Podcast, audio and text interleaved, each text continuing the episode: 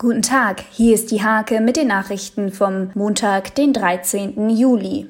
Anwohner des Neunienburger Weserstrandes haben sich über Lärmbelästigung beschwert. Aktuell ist der Strand allerdings noch wegen der Trunkenheitsfahrt über die Fußgängerbrücke geschlossen.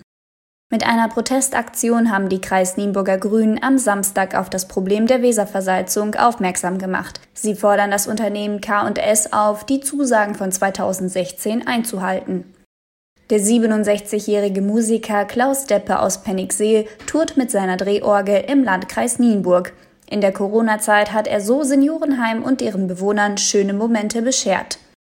Die Nienburger Leichtathletin Alissa Lange hat ein Vollstipendium an einer Universität in Amerika ergattert. Die 20-Jährige hat zuvor ihr Polizeistudium vorzeitig beendet und möchte sich beruflich neu orientieren. Diese und viele weitere Themen lesen Sie in der Hake am Montag oder unter www.diehake.de.